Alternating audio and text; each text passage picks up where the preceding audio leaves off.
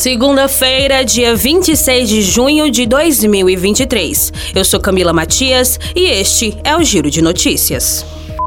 Previsto para ser lançado na próxima quarta-feira, dia 28, o Censo 2022 do Instituto Brasileiro de Geografia e Estatística, IBGE, esteve a um passo de ser comprometido.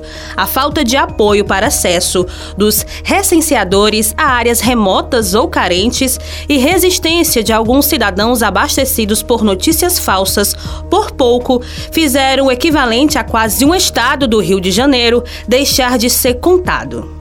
Ao longo dos últimos três meses, sucessivos mutirões do IBGE e do Ministério do Planejamento conseguiram reverter a situação. Uma série de forças-tarefas incluiu de última hora 15,9 milhões de brasileiros no censo. Ao todo, foram três operações especiais. A primeira buscou alcançar brasileiros na terra indígena Yanomami, que nunca tinham sido recenseados. As outras procuraram reduzir a taxa de não resposta em dois ambientes opostos, mas com resistência a recenseadores, favelas e condomínios de luxo.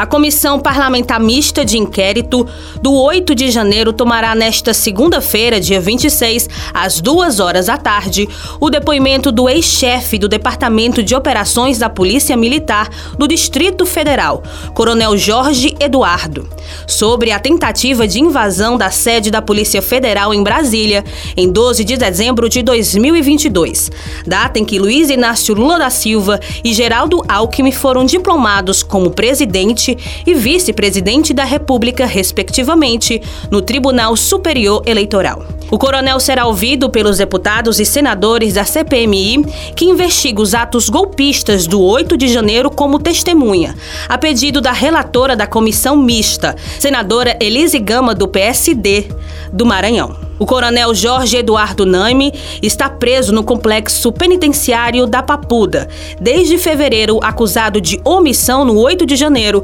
quando ocorreram os atos antidemocráticos na Praça dos Três Poderes, na capital federal. A Associação Brasileira de Clínicas de Vacinas informou que uma nova vacina contra a dengue deve chegar ao Brasil nesta semana, composta por quatro diferentes sorotipos do vírus causador da doença.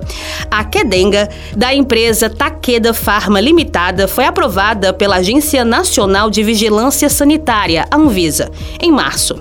De acordo com o órgão regulador, a dose confere ampla proteção contra a dengue. Em nota, a Associação Brasileira de Clínicas de Vacinas informou que o preço da vacina, disponível inicialmente apenas em laboratórios particulares, deve variar entre 350 reais e 500 reais para o consumidor final, dependendo do estado. Em São Paulo, por exemplo, o preço máximo ao consumidor autorizado pela Anvisa para as clínicas é de R$ 379,40. O Giro de Notícias tem uma produção de Igor Igor Silveira, sonoplastia André do Vale. Estas e outras notícias você confere em gcmais.com.br.